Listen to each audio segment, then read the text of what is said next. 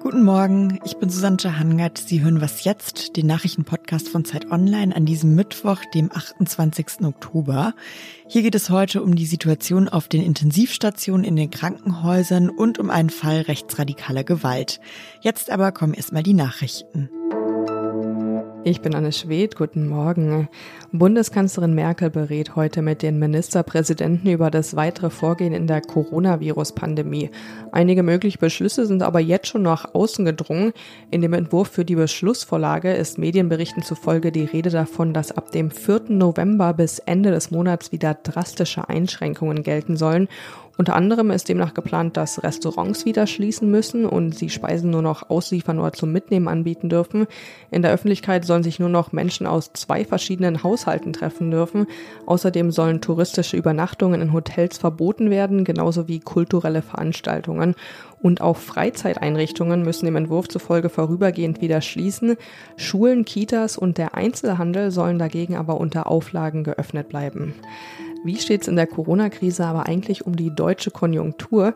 Dazu will Wirtschaftsminister Peter Altmaier heute die Herbstprognose der Bundesregierung vorlegen.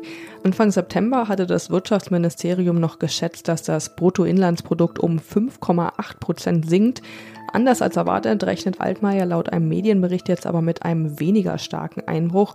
Und zwar soll es nur um 5,5 Prozent nach unten gehen. Damit fiele die Rezession niedriger aus als 2009. Damals ging das BIP um 5,7 Prozent zurück. Die Wachstumsprognose für das kommende Jahr soll auch leicht angehoben werden, trotz der wachsenden Infektionszahlen. Redaktionsschluss für diesen Podcast ist 5 Uhr.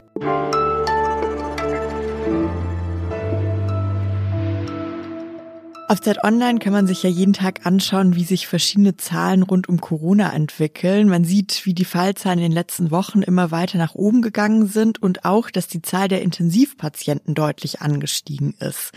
Man sieht aber auch eine gute Nachricht. Es gibt nämlich immer noch viele freie Intensivbetten. Die Zahl war in den letzten Tagen immer noch grün eingefärbt. Wie es jetzt wirklich in den Krankenhäusern und auf den Intensivstationen aussieht, das hat sich David Gutensohn angeschaut. Er ist Redakteur im Ressort Arbeit von Zeit Online und jetzt am Telefon. Hallo David. Hallo. David, ich habe ja gerade schon gesagt, die Zahl freier Intensivbetten war in den letzten Tagen immer noch grün. Ist die Lage also in den Krankenhäusern und vor allem auf den Intensivstationen noch ziemlich entspannt? Ja, da sind noch einige Betten frei, das stimmt. Wobei man natürlich auch immer sehen muss, dass sich die roten Kreise auf dieser Landkarte immer vermehren also dass die Bettenanzahl auch täglich abnimmt. Doch was letztendlich wirklich ein Problem ist, dass es zwar genug Betten gibt, aber zu wenig Personal. Das hat mir auch der Mann erzählt, der das Intensivbettenregister verantwortet.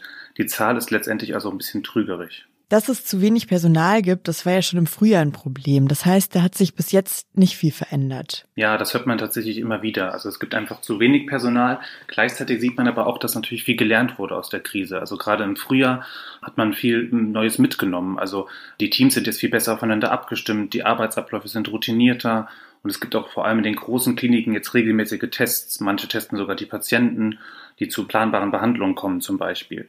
Und auch in der Behandlung von Corona-Patienten sind die ganzen Prozesse effizienter geworden. Da wird jetzt beispielsweise Cortison eingesetzt oder mit der Maske statt Schlauch beatmet.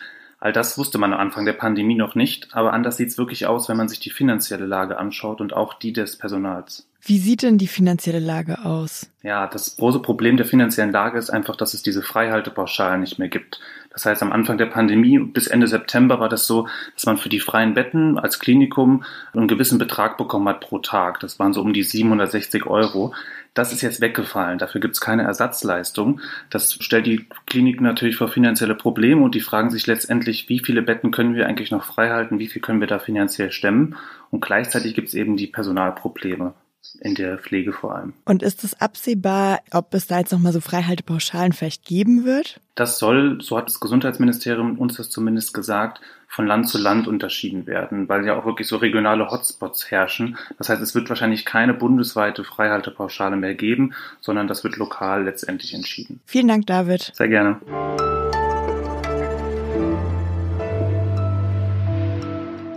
Und sonst so?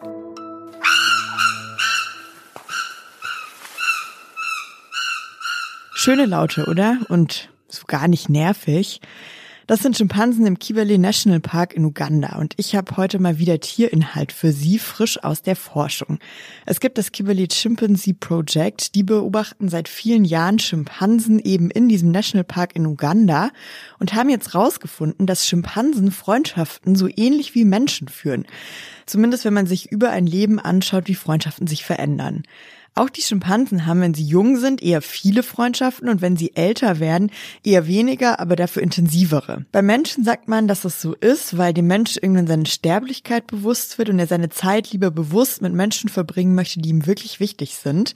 Warum das jetzt bei den Affen auch so ist, dafür gibt es noch verschiedene Theorien. Eine ist eher traurig. Und zwar je älter der Schimpanse wird, desto natürlicher ist es, dass andere von seinen Schimpansenfreunden dann schon gestorben sind und er einfach keine Kraft hat, sich neue Freundschaften aufzubauen. Die andere ist bisschen fröhlicher. Da geht es um die Fortpflanzung. Die Forscher vermuten nämlich, dass es auch daran liegen könnte, dass sich alte Schimpansen lieber darauf besinnen, sich aktiv fortzupflanzen und dann eben weniger Zeit für Freundschaften haben. Woran es jetzt genau liegt, das wollen die ForscherInnen in weiterer Anschlussforschung herausfinden. Und daraus lässt sich ja dann auch vielleicht wieder was für den Menschen lernen.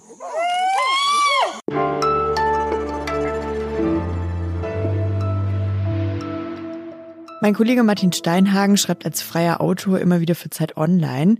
Gerade hat er gemeinsam mit der ZDF-Sendung von Teil 21 einen Fall recherchiert, von dem er uns jetzt berichten wird. Guten Morgen, Martin. Hallo. Martin, du hast den Fall von Ahmad I recherchiert. Kannst du uns erstmal erklären, wer ist das und was ist ihm passiert? Ja, Ahmad I ist ein junger Iraker, er ist heute 27. Er ist vor dem IS geflohen aus Mosul, seiner Heimatstadt. Ahmed I ist dann nach Deutschland gekommen im Herbst 2015 und in einer Unterkunft in Kassel einquartiert worden. Am 6. Januar 2016 ist Ahmed I aus seiner Unterkunft losgegangen. Es war schon spät abends, dunkel, auch schon ziemlich kalt. Er wollte sich noch Zigaretten holen. Die Unterkunft liegt in einem Industriegebiet. Da gibt es eigentlich total wenig, außer einer Tankstelle, die er noch offen hatte. Er hat sich so die Kapuze über den Kopf gezogen, hatte Kopfhörer drin, Handy in der Hand, hat noch eine Sprachnachricht verschickt und ist losgelaufen. Und dann hat sich plötzlich von hinten ein Mann mit dem Fahrrad genähert und er hat noch einen Schlag auf den Rücken gespürt, ist hingefallen.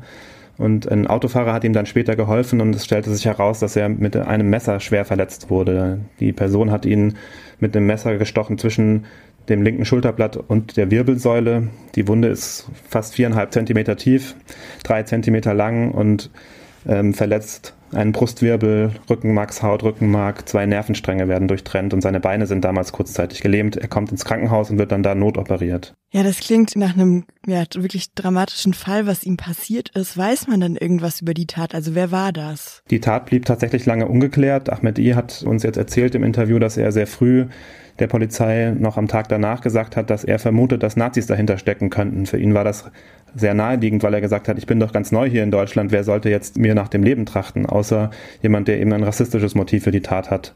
Tatsächlich wird der Täter aber nicht gefunden zunächst. Die Staatsanwaltschaft lobt eine Belohnung aus von 3000 Euro. Sie haben auch mal Verdächtige, die aber sich wieder als unschuldig erweisen.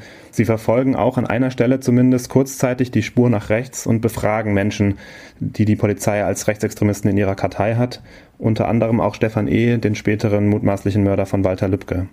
Damals sagen sie, die Verdachtsmomente reichen nicht aus für eine Hausdurchsuchung zum Beispiel oder für weiteres. Und der Fall wandert dann letztlich zu den Akten. Aber dann ist er im letzten Jahr wieder neu aufgerollt worden. Wie ist das denn dann passiert? Ja, im letzten Jahr, in der Nacht von dem 1. auf den 2. Juni 2019, wurde ja in Wolfhagen-Ister, ganz in der Nähe von Kassel und Lohfelden, Walter Lübcke erschossen.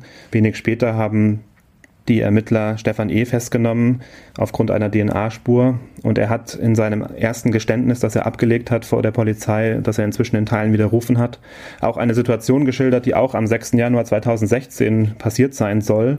Und da berichtet er, dass er ganz aufgebracht war von den Ereignissen der Silvesternacht in Köln und dass er auf der Straße einen Migranten angebrüllt hätte und ihm sowas gesagt hätte wie, man müsste euch den Hals aufschneiden. Das führt dazu, dass ein Ermittler sich daran erinnert, dass es ja einen Fall gegeben hat, wo tatsächlich an diesem Tag ein junger Mensch verletzt worden ist auf offener Straße mit einem Messer. Und außerdem passen noch weitere Indizien zu Stefan E. Er hat schon ähnliche Taten vorher begangen. Ähm, er hat äh, ein Fahrrad, so wie der Täter, das zumindest dazu passen könnte. Und schließlich findet man bei ihm im Keller ein Messer, auf dem eine Spur entdeckt wird, in der DNA enthalten ist, die man analysieren kann und das ist kein eindeutiger Treffer. Aber der DNA-Spezialist sagt, er müsste sich schon sehr täuschen, wenn diese Spuren auf dem Messer von Stefan E. nicht von Ahmed I. stammen würden. Der Prozess läuft jetzt noch. Wie lange wird es denn dauern, bis wirklich Ahmed I. auch weiß, ob er quasi Gerechtigkeit bekommt? Ja, der Prozess läuft noch. Jetzt am Donnerstag soll Ahmed I selbst als Zeuge aussagen. Er hat sich auch als Nebenklager der Anklage angeschlossen und ist sozusagen damit im Gerichtssaal auch immer vertreten. Der Prozess könnte vielleicht schon im Dezember zu Ende kommen. Das hat das Gericht zumindest zuletzt so angedeutet. Letztlich kann man das aber ganz präzise nicht vorhersagen, weil auch immer unvorhergesehene Sachen passieren können. Und wie geht es Ahmed I heute? Ja, Ahmed I hat bis heute mit den Folgen von dieser Nacht zu kämpfen. Er berichtet über sehr starke Schmerzen. Er ist nur eingeschränkt überhaupt arbeitsfähig. Er muss Tabletten nehmen. Er sagt, ihm kommt es eigentlich vor, als hätte er die Beine verloren bei diesem Angriff, obwohl er sie noch hat und obwohl er auch wieder gehen kann. Aber das eine würde immer dünner, bei dem anderen fehlt ihm viel Gefühl im Bein, sagt er, und er ist auch einfach psychisch noch sehr stark damit beschäftigt. Vielen Dank, Martin. Sehr gerne. Das war's auch schon mit Was jetzt an diesem Mittwochmorgen. Sie können uns wie immer heute Nachmittag wieder hören. Ab 17 Uhr gibt's das Update. Und wenn Sie Feedback loswerden wollen, dann haben wir eine offene Postbox unter wasjetzt.zeit.de. Ich bin Susanne Hangard. Machen Sie es gut.